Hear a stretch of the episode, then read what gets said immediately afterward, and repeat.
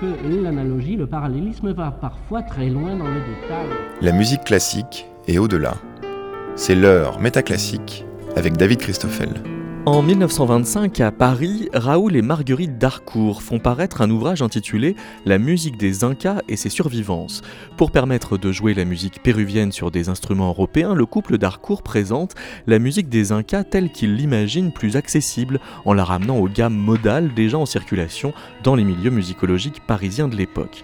1925 est aussi l'année où un compositeur latino-américain, Julian Carrillo, dévoile la théorie du 13e son qui propose une nouvelle division des sons jusqu'à faire fabriquer des harpes, des guitares et des pianos aux proportions harmoniques inédites.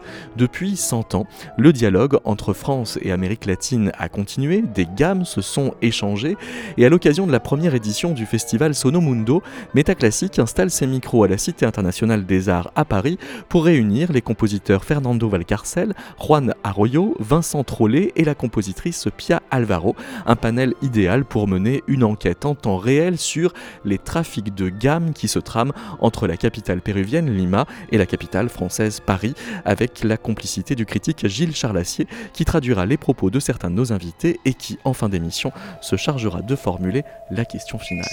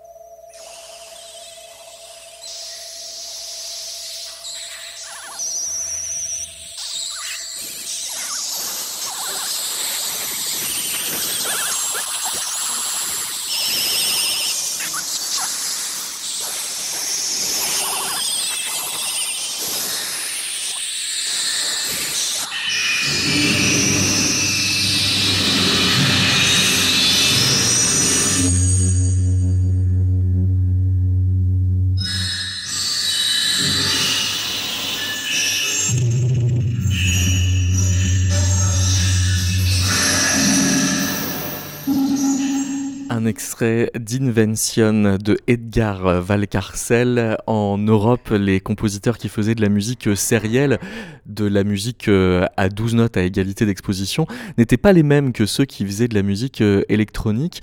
Bonjour Fernando Valcarcel. Muchas gracias por. Bonjour. Votre père, euh, Edgar, a fait les deux, de la musique sérielle et, comme on vient de l'entendre, de la musique euh, électronique. Quand il faisait de la musique euh, sérielle, il avait le sentiment de faire de la musique européenne Européenne. Si, mi padre eh, eh, Mon père a eu très tôt une influence, un intérêt eh, sur ce qui se passait dans le monde musical aux États-Unis, en Europe. Parmi ses professeurs, il y a eu le belge André Sass. Et plus tard, Rinastera, compositeur argentin. Et à travers Ginastera, et Messiaen, toute une galaxie de compositeurs avant-garde européens et mondiaux.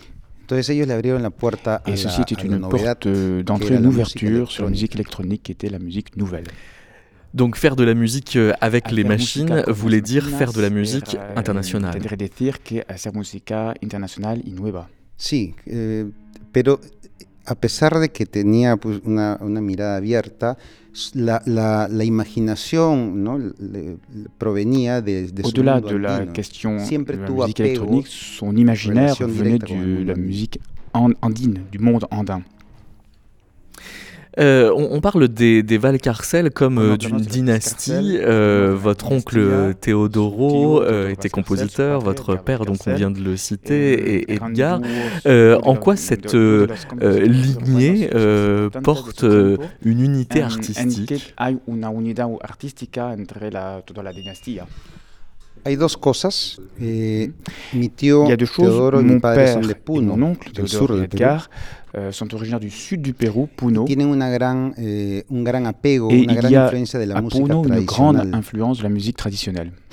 Pero también, Mais eh, il y a également une influence de la musique française pour, pour Théodore, mon oncle, la musique impressionniste, et de mon père, Edgar, de Messiaen. Entonces, esa combinación de fuentes de inspiración creo que es lo que les da unidad oui, deux, a ellos. Esa, oui, esa, ces, esa, ces deux influences, le, la, le croisement, la réunion de ces deux influences crée l'unité. Dans la mesure où Messiaen euh, s'est lui-même inspiré des musiques euh, inca, euh, quand votre oncle Théodoro s'inspirait de la musique de Messiaen, qui s'inspirait de la musique inca, comment ça se passait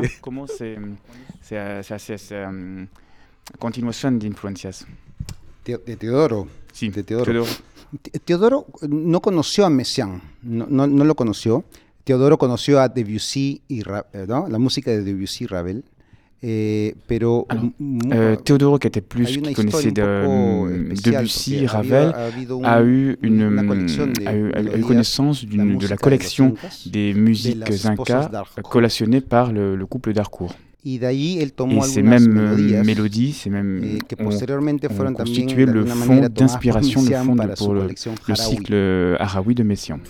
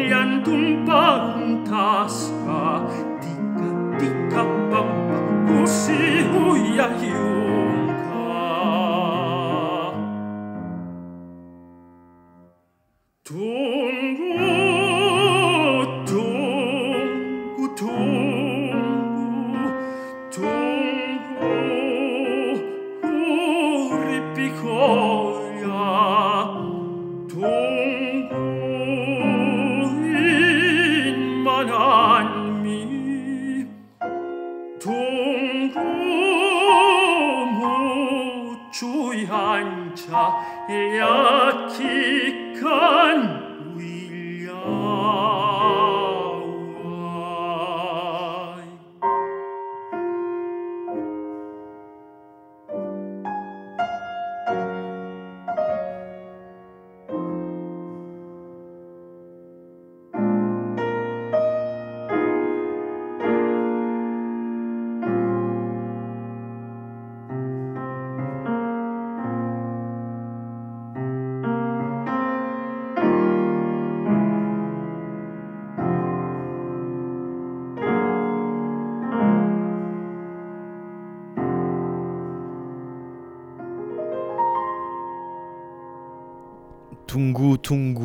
Teodoro euh, Valcarcel, qui effectivement est mort en 1942, qui donc n'a pas connu euh, Messiaen, mais a pu euh, influencer pour le coup Messiaen en ayant lui-même aspiré la musique des Incas via des musicologues français qui étaient Raoul et Marguerite Darcourt. Bonjour Juan Arroyo. Bonjour, bonjour, merci beaucoup. Pour, vous, Darcourt, ça évoque quoi? Ah, voilà, Darcourt, tout d'abord, un énigme, un désir de découvrir des choses moi, je suis né à Lima et quand j'ai pris connaissance de ce travail musicologique, ça m'a tout de suite interpellé. Qu'est-ce que, qu'est-ce que la musique des Incas Et bien entendu, à mon jeune âge, euh, à l'époque, je me demandais si moi-même j'étais un Inca et si c'était ma musique que je devais chercher dans, dans ce travail.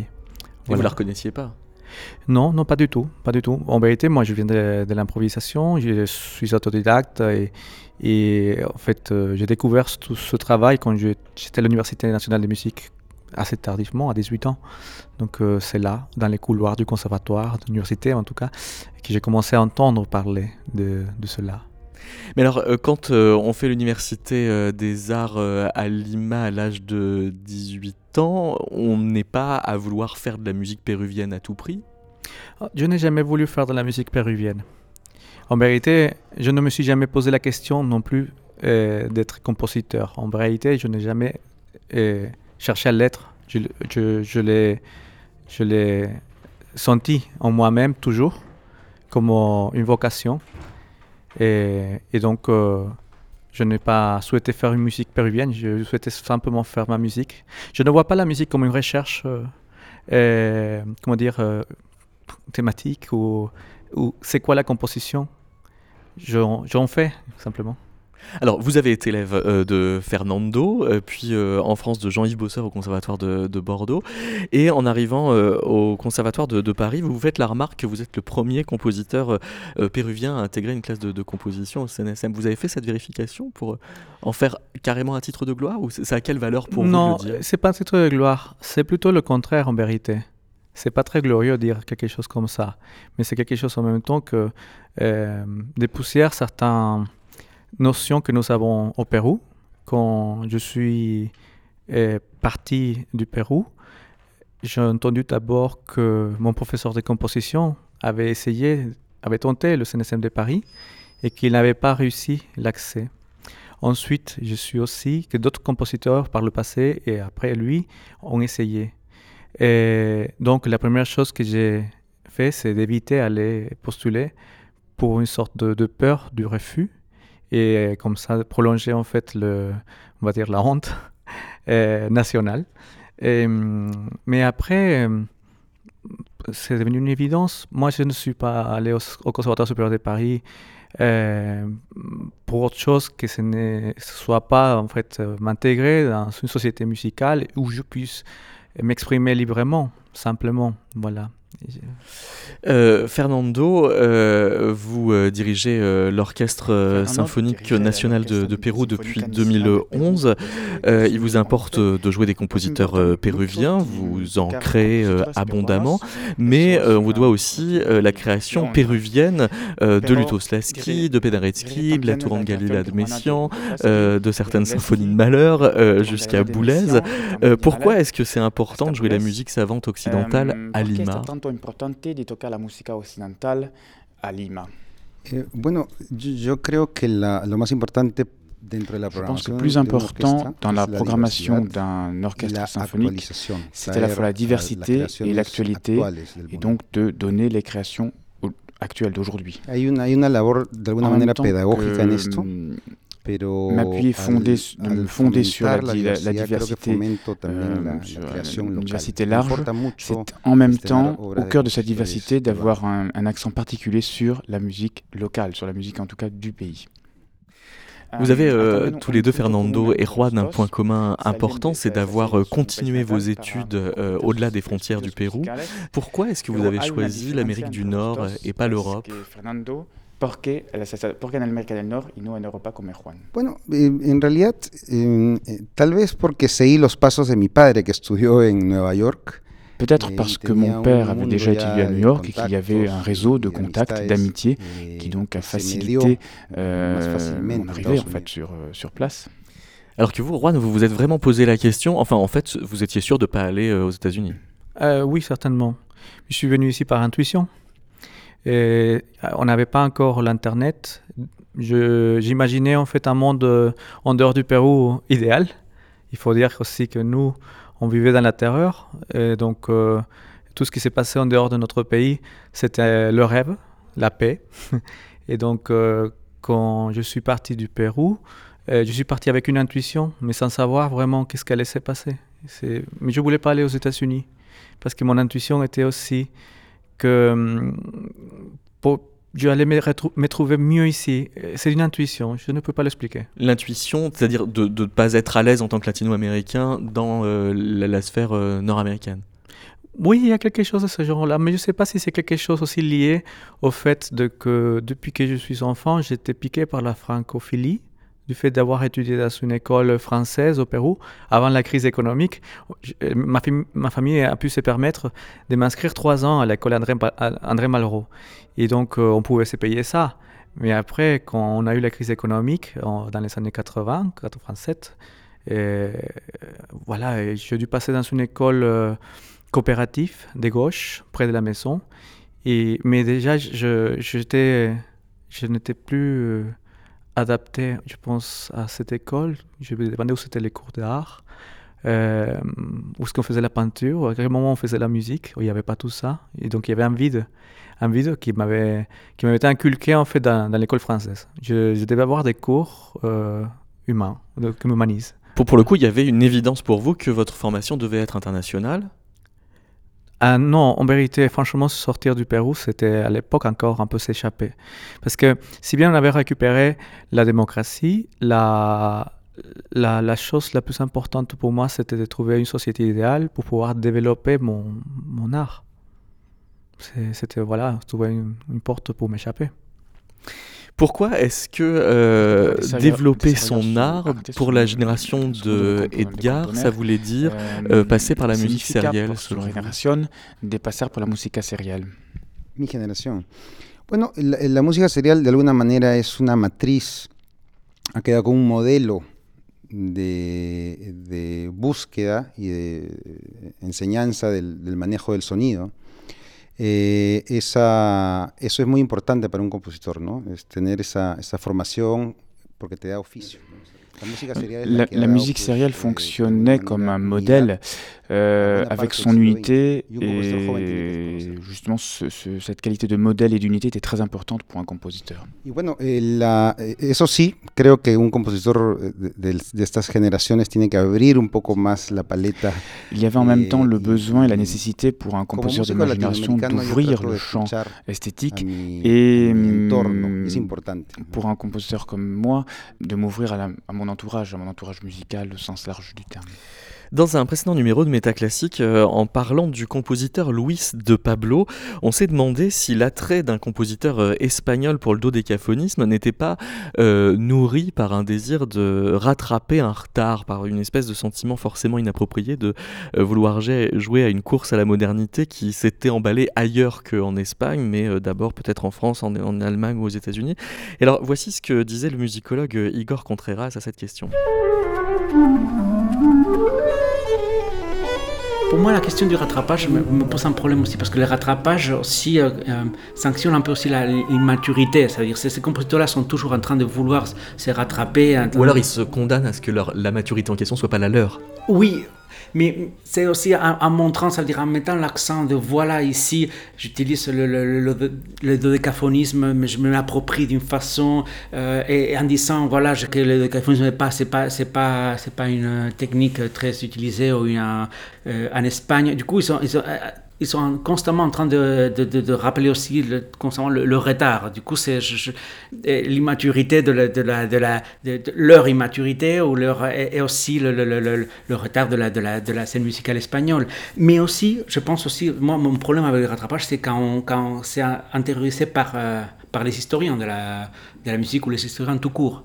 Parce que ça, ça, ça, ça, ça montre une, ligne téléologique. C'est, euh, et, euh, oui, mais cette téléologie, elle, se construit quand on dit que le marqueur euh, de modernité, c'est le dodécaphonisme, parce qu'ils auraient très bien pu imaginer d'autres marqueurs. tout à fait, oui, oui, tout à, tout à fait, tout à fait. Mais, mais la question, c'est quand on construit, quand on construit leur, leur itinéraire après, dans, dans leur biographie, qu'avec ces, ces, marqueurs-là ou ces, ces, itinéraires. Mais du coup, c'est quelque chose que maintenant est en train de changer un peu.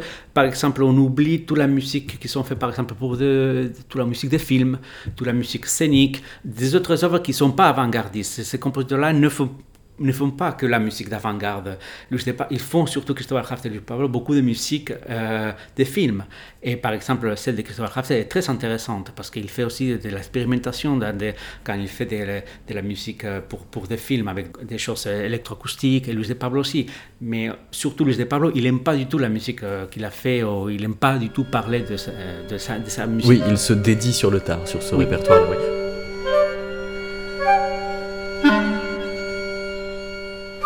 Qu'est-ce que vous pensez de ces, de ces positionnements d'Igor Contreras sur Juan Arroyo? Ah ben oui, je suis tout à fait d'accord. Euh, là, euh, imiter, se mettre à jour euh, comme un logiciel pour, pour, revendiquer son droit à existence, c'est un, c'est anti-artistique.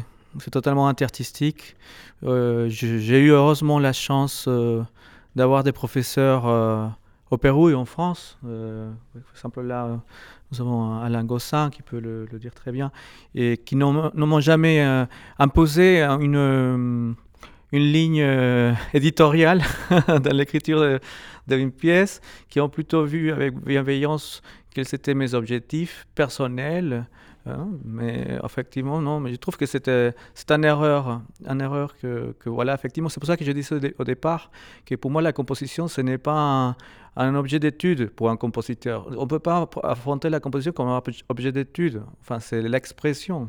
Et, euh, et à l'inverse, vous êtes chiche d'entendre des influences péruviennes dans la musique de Boulez. En vérité, euh, ça me, ça me, ça me touche parce que c'est une écoute référentielle. C'est pas que je dis ah chauvinistement que parce que euh, il y a un peu de, de je sais pas de continuum ou, ou d'ostinato que c'est péruvien, mais ça me parle. Hmm. C'est-à-dire par exemple la notation 10 Oui voilà, quelque chose comme ça, je dis ouais, hey, c'est ça ça me parle, couleur, énergie, tellurique.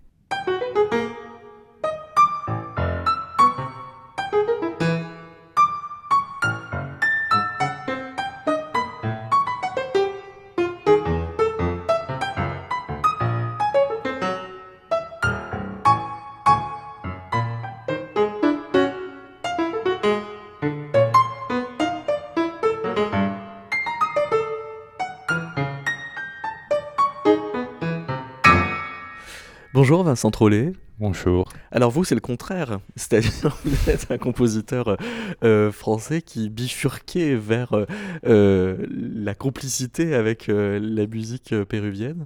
Oui, c'est par inadvertance. Par inadvertance? Oui.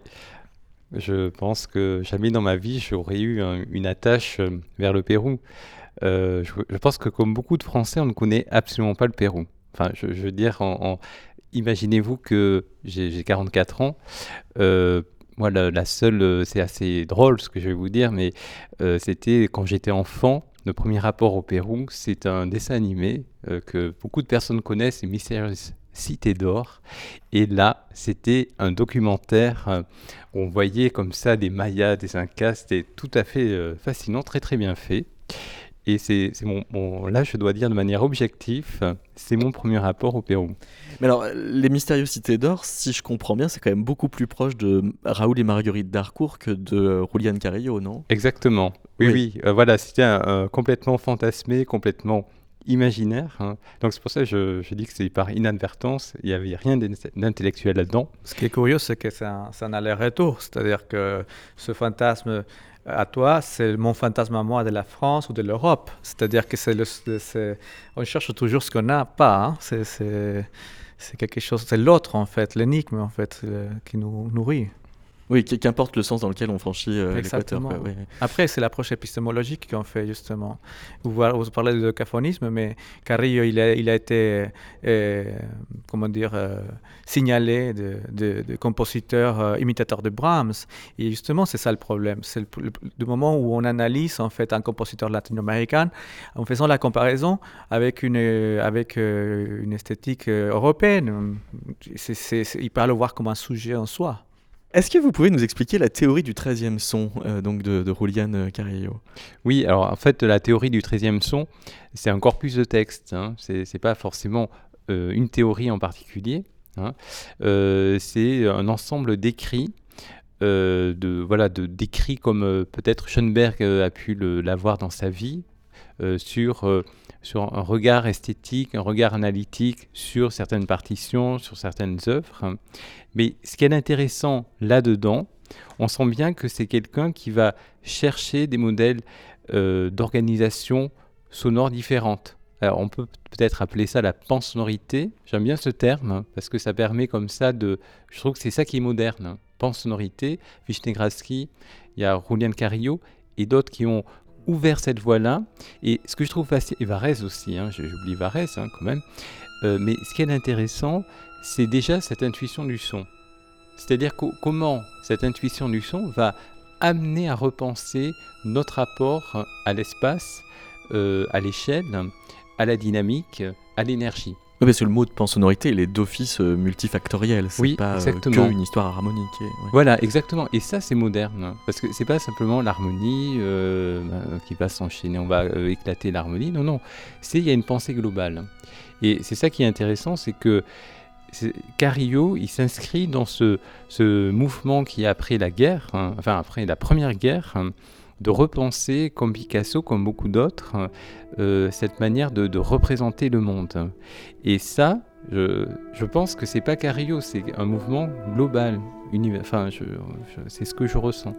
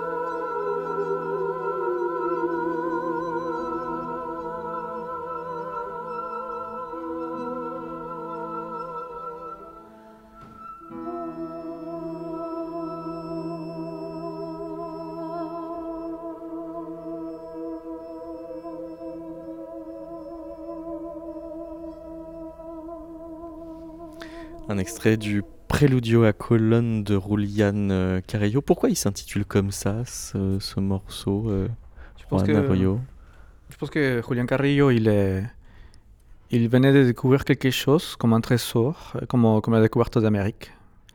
Et qu'il a voulu marquer le coup avec un titre euh, qui, qui en certains, de certaines façons aussi, fait le, le lien inverse de la colonisation. C'est-à-dire que il, je pense, après c'est prétentieux, mais, je le pense ainsi, c'est-à-dire que eh, Julian Carrillo, il s'est dit qu'avec sa découverte, il allait plutôt renverser en fait le poids d'influence Occident, Amérique latine, latine Amérique latine, Occident.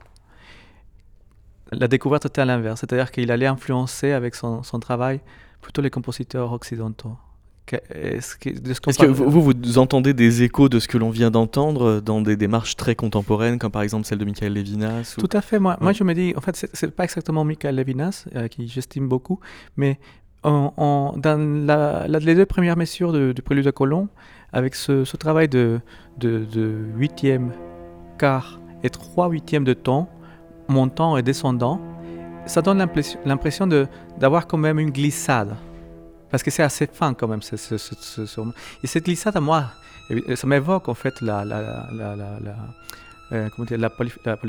polyphonie paradoxale de, Michael. Et ce travail comme ça. Aussi, il y a quelque chose aussi de, l'effet Doppler, enfin, du son qui s'éloigne et qui est déformé par la distance justement dès qu'il écoute. Donc il y a quelque chose des phénoménologiques. Euh, il y a des, choses chelsiennes parce que tout ce prélude à Colomb, il est composé autour euh, de l'anatomie. Hein, alors, euh, Carrillo, il était violoniste. Donc voilà, il, connaissait très bien les instruments et par l'occurrence, l'anatomie, première corde du violon, il s'est dit, si je veux écrire sous ce système-là, il faut quand même que mes musiciens puissent avoir des repères pour que je puisse, pour qu'ils puissent interpréter ce, huitième, ce, quart, ce, trois, trois huitièmes de temps. Surtout les musiciens, par exemple, en 1925, vous imaginez, voilà, euh, c'est assez visionnaire. Et j'imagine un musicien en 1925 recevant cette partition, ça, devrait, ça devait décoiffer un peu quand même. Vincent Trollet, qu'est-ce que vous entendez dans ce préludio à colonne euh, oui, alors moi ça m'a beaucoup frappé parce que j'ai eu un échange avec Juan et on dirait du Chelsea. Je, vraiment, c'est et pourtant Chelsea, ça arrive 40 ans après. Excusez-moi l'interruption. Chelsea paraît Carrillo. Oui, enfin peut-être c'est ça. C'est ça justement le, problème épistémologique c'est cette inversion auquel je fais ces références. C'est-à-dire que et, nous analysons l'œuvre d'un artiste euh, extra-occidental en faisant référence à un artiste occidental, même si il précède l'œuvre de cet artiste occidental. Il faut, euh, je ne dis pas que c'est ton cas, mais il faut quand même réfléchir à quel point nous avons une pensée coloniale dans ce qu'on fait, dans ce qu'on fait dans la musique. Vous voulez dire qu'en disant on dirait du Chelsea, c'était de l'eurocentrisme, quoi. Exactement. Ouais. Mais c'est, mais c'est malgré Parce nous. Que, euh, mais moi, même à moi, ça m'arrive. aussi capable d'entendre là quelque chose de pré-colombien. Ben, là, ça inverse encore la mise en perspective ancestrale, oui. Euh, pré-colombien. Euh je, moi, ce qui m'intéresse, c'est plutôt le. Enfin, je, regarde ça de, de manière euh, peut-être occidentale, pardon, Juan. Euh, voilà, t'inquiète pas, les Péruviens, on est les plus chauvins du monde, hein, nous, t'inquiète pas. mais, euh, mais non, voilà, dans les, les références euh, historiques, c'est vrai que le, bon, la découverte de l'Amérique a, a, signifié beaucoup de drames aussi, beaucoup de pandémies. Enfin, il y a eu une sorte de décrassement de ces peuples qui étaient avant l'arrivée des Espagnols. Et euh, ce que je trouve assez touchant, c'est la manière dont Carrillo fait ressurgir un peu cet univers englouti. Moi, je le ressens comme ça, comme une sorte de, de résurgence. Évidemment, c'est une, une résurgence un peu fictionnelle, mais résurgence quand même. En 1904, il y a un compositeur français qui s'appelle euh, Jules Mouquet euh, qui avait fait une sonate intitulée La flûte de Pan, qui était en fait pour flûte traversière. Euh, et Juan, vous, quand vous travaillez la référence à la flûte de Pan, c'est pas une bonne excuse pour faire de la musique modale, c'est plutôt une très bonne excuse pour aller fouiller dans les timbres. Non, en vérité, encore une fois, c'est de l'intuition. J'avoue quelque chose, il y a des, sonorités auxquelles je ne peux pas échapper, qui m'obsèdent, qui mais c'est parce que ça me passionne, ces sonorités. Je, je les trouve tellement belles, pourquoi priver, me priver à moi et priver aux autres de, de partager avec, en tout cas. Et, euh, et par exemple, quand j'ai composé euh, euh, cette pièce intitulée Sikuria, il y a déjà dix ans de, là, de ça, et Sikuri veut dire joueur de flûte de pan. Je ne voulais pas faire une cosification ou une auto-représentation de la, du, du, joueur de la flûte de pan. En vérité, je ne pensais pas à autre chose que utiliser ma propre pratique, car j'étais en fait Sikuri. Et donc, je voyais ça tout à fait naturel de, faire une pièce avec les sonorités maternelles et, et de même temps appeler Sikuri parce que en composant une pièce pour saxophone, en levant le bec, je retrouvais cette chose qui m'est touchée à moi. Donc voilà, c'était l'intuition méritée. Après, évidemment, euh, c'est le point de départ, c'est la partie passionnelle, et passionnelle, pardon. Et donc, euh, après cette, euh, ce fuel, je pars pour plusieurs mois à, y penser et donc à chercher des structures qui me permettent justement de, de créer une métaflûte de pan. C'est d'abord en fait euh, mon l'expression, après c'est la technique.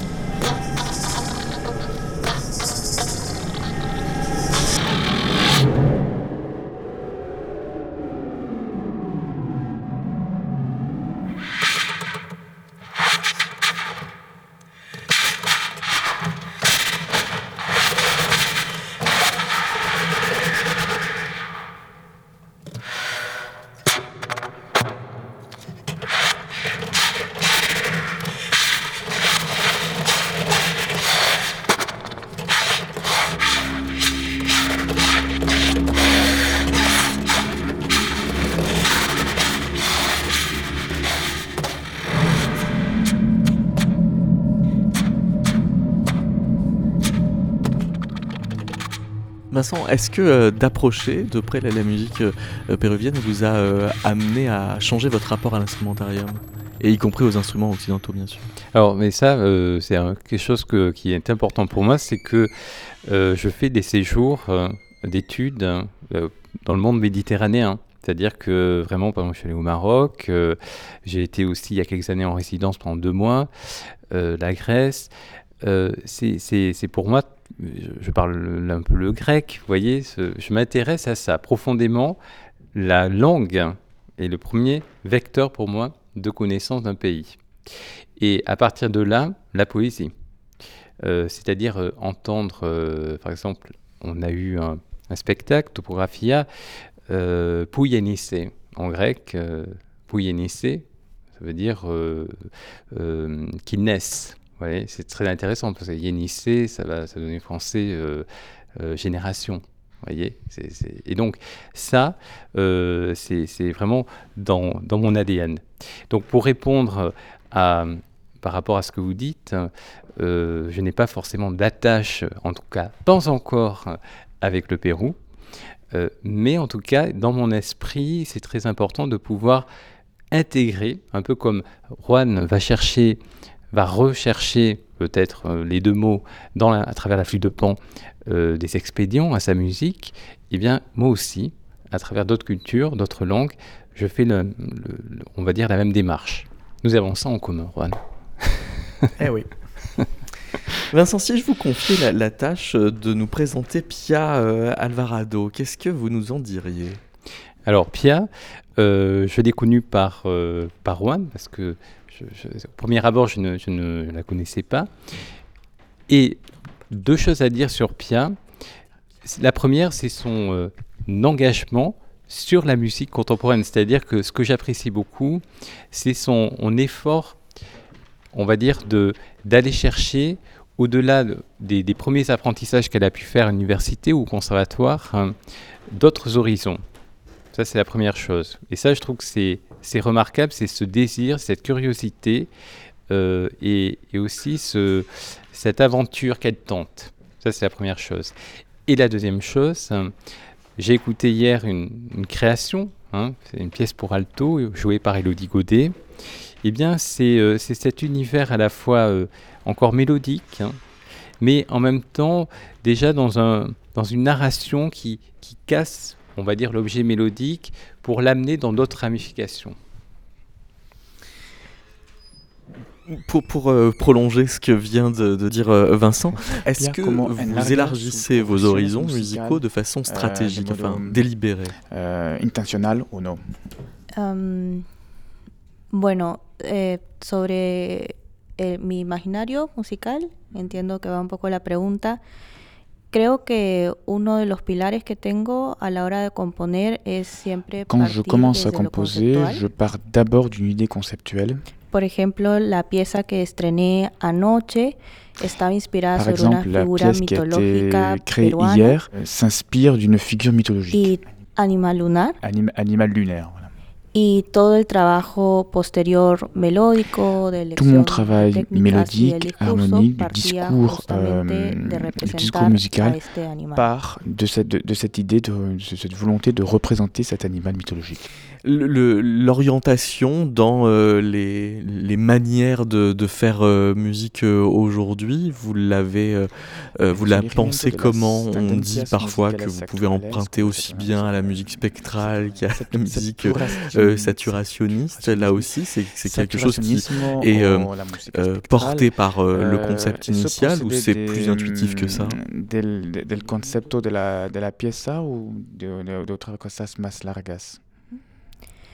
Yo creo que actualmente, al menos lo que puedo ver en mi generación, los jóvenes Je pense están que pour más abiertos qui, euh, a tomar regardent les compositeurs de ma génération, nous sommes beaucoup plus ouverts à prendre euh, dans les influences les plus diverses et les écoles et les influences les plus diverses. Y que el que se pueda usar espectralismo u otras técnicas va a depender courants, de, cela vient, de la obra cela procède d'abord de ce que l'on veut, euh, de ce que l'on imagine musicalement, de ce que l'on veut écrire.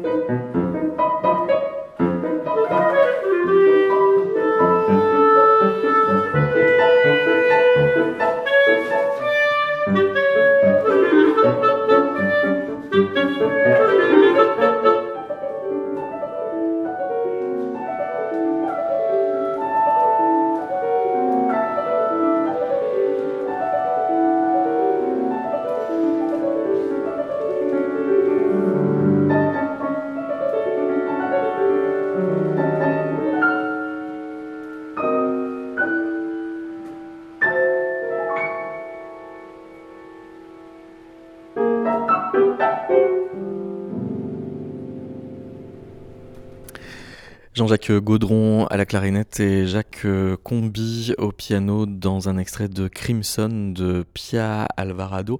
Quel était le concept alors euh, à l'origine de cette pièce à l'origine de, de, de pièce Carmesí está inspirada en la historia El ruiseñor y la rosa de Oscar Wilde. Euh, cela s'inspire d'un conte d'Oscar Wilde. Del cuento El ruiseñor y la rosa. Ah bah, hum, ah, euh, dans, le, dans, le cas du, du, du, Monsieur de la, de, la Rosa? Euh, Vincent euh, Trollet, c'est euh, l'ensemble Regard qui euh, donne, euh, par exemple, cette pièce qui est aussi très active dans le festival Sonomundo qui oui. nous réunit aujourd'hui. c'est un ensemble qui euh, plus vieux que votre intérêt pour la musique péruvienne? Oui, euh, oui, oui. On, l'a créé en, enfin le, on l'a fondé en 2013. Et euh, en 2013, donc au départ, c'était des compositeurs et c'était plutôt autour de discussions, d'échanger, de pouvoir aussi, on était encore étudiants pour certains, et ça nous permettait plutôt que de, de dire oui, on aime, on n'aime pas, on râle, on râle pas, faisons quelque chose. Euh, créons ensemble et essayons de, de, pouvoir passer de notre vision euh, et de nos désirs et de nos envies à quelque chose de beaucoup plus concret. C'est-à-dire, voilà, quelle musique, euh, avec quel musicien, qu'est-ce qu'on voudrait faire entendre? C'est quoi notre musique? C'est quoi la musique d'aujourd'hui de création? Qu'est-ce qui nous attire? Voilà. Et ça, ça c'est une aventure vraiment. Au départ, euh, une sorte de convergence qui a pris, d'où le terme regard avec un S, j'insiste, euh, et qui, au fil et à mesure, a euh, pris forme avec des musiciens-interprètes qui nous sont restés fidèles et qu'on va entendre lors du festival Sonomundo pour plusieurs programmes. Vous disiez que euh, Pia était très euh, engagée dans euh, la, diffusion de, la musique. Pia, vous êtes aussi engagée dans la production des créatrices, notamment péruviennes. Vous participez à, un groupe de, défense des compositrices.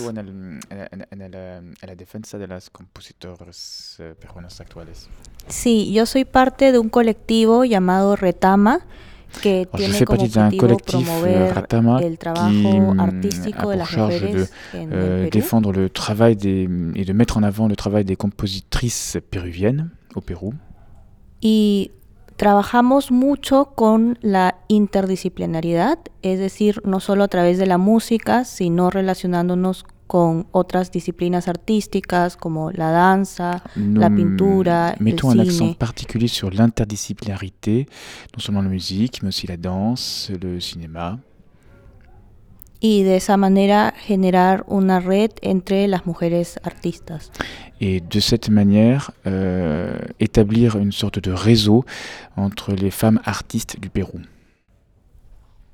Euh, est-ce que euh, cette cause est plus facile euh, à l'échelle internationale ou à l'échelle locale Internationale ou nationale Bueno, en nuestros dos años de fundación del colectivo hemos empezado trabajando primero a nivel nacional Alors, nous avons d'abord travaillé à un niveau national pendant les deux premières années d'existence du collectif, mais grâce à, à différents fonds, nous, nous nous ouvrons à une, à une dimension plus internationale. Por ejemplo, este año hemos estado trabajando con un ensamble alemán y pudimos presentar un proyecto en un festival Par exemple, allá nous travaillons avec un ensemble allemand euh, dans le cadre d'un festival euh, héroïne du son, héroïne, héroïne de la musique. Euh, Est-ce que vous seriez pour euh, euh, la, la, disparition des mentions de genre et de nationalité sur les programmes de concert La mention de nationalidad y de género en las programaciones de conciertos. Creo que Lo ideal es que en algún momento se puedan suprimir estas etiquetas. Dans un premier temps, l'idéal ce serait de supprimer ces étiquettes. Pero como actualmente estamos hablando igual de minoría, minorías, creo que sí es importante mencionarlas mm, para en même asegurar temps, que comme on parle de minorité, de, il est important de les mentionner pour mettre en valeur aussi leur existence. Et pour euh, terminer, eh bien, c'est Gilles Charlassier qui euh, vous adresse à vous quatre une dernière question. Alors, euh, Fernando, Pia, Juan et Vincent, nous avons parlé pendant cette heure donc, dans le rapport entre France et Pérou, nous avons parlé de fantasmes, nous avons parlé aussi d'exotisme, de colonialisme, et le rôle de la nouvelle génération dans, cette, dans ce renouvellement du rapport entre nos deux, euh, entre nos deux mondes, sonore, géographique. Sonomundo serait, euh, votre le, travail de la nouvelle génération et d'une manière plus générale et plus spécifique Sonomundo sont-ils un moyen de réinventer, de, je dirais, de, recoloniser l'imaginaire musical du Pérou vers la France, de la France vers le Pérou. Non, je pense que euh, enfin, je pense qu'à Sonomundo, il faut évacuer tout de suite le mot néocolonisation. Nous sommes plutôt dans un partage.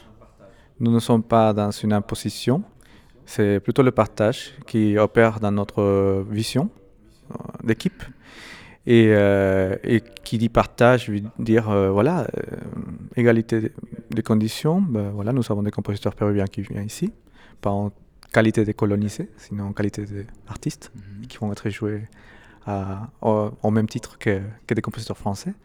Et d'un autre côté, euh, nous souhaitons aussi pouvoir euh, inviter des compositeurs français à se déplacer au Pérou, et pas dans le sens de néocolonisateurs, sinon dans le sens euh, plutôt, voilà, on est à l'accueil, et, voilà, développer une confrérie internationale d'artistes, pas forcément hexagonale. Donc une réinvention, une réinvention des rapports entre les deux mondes. C'est un seul monde, à mon avis. Moi, je travaille sur l'hybridation. C'est désolé, c'est des formations. Euh, non, y a, pour moi, il n'y a absolument pas de fantasme, mais il y a, il y a des personnes. Enfin, je, veux dire, c'est vraiment concret. C'est-à-dire que ces personnes-là, on, vive, euh, on partage euh, cet art qui est la musique, on partage ce désir de composer, de créer. Et, et Sunomundo, c'est un moyen de, de pouvoir diffuser euh, ces musiques-là, mais aussi au public euh, de découvrir. On a un rôle de médiateur. Donc je vois pas du tout que ça comme quelque chose de, de, fantasmé, d'idéal. Au contraire, de quelque chose de très concret, de très euh, opérationnel, et, de, et vraiment de, de, de vouloir, par, par, par cette, cet engagement, à faire que le public qui vient puisse avoir ses accroches. Donc une réinvention des rapports entre nos deux mondes. On a, non, je suis pas d'accord. Il n'y a pas de réinvention. Ces deux mondes ont toujours existé. On a, après que nos rapports soient conflictuels, euh, empathiques, ça fait partie de l'histoire. Peut-être une réponse de, de Fernando. Eh, exotismo, colonialismo cultural son palabras que parten del desconocimiento mutuo, ¿no? L'exotisme comme le colonialisme sont des mots qui appartiennent à la méconnaissance des mondes de l'un et de l'autre. Pero después de más de un siglo de, de aprendizaje, de nosotros conocer la cultura francesa y los Dans l'apprentissage de notre connaissance, de notre, de notre apprivoisement de la culture, la culture française à la culture péruvienne, la culture péruvienne par rapport à la culture française, il y a quelque chose qui dépasse ce rapport-là, ce rapport mm -hmm. de méconnaissance. Muchos de los compositores peruanos que, que, están, que van a ser incluidos en este festival. La plupart des lo, a través de su música, les, les compositeurs dicen, péruviens ¿no? présents ici euh, le disent. Uh -huh. Y de manera que solo, Sonomundo es un espacio en el que creo se puede fortalecer eh, estos vínculos. Mm. Sonomundo eh, est, un, moyen d'établir de, des, mm, des, liens, des nœuds entre, les deux, mm, entre nos, deux, nos deux univers. Merci beaucoup. Euh, merci. À vous quatre. Merci Gilles pour euh, les traductions et la question finale. Et à très bientôt.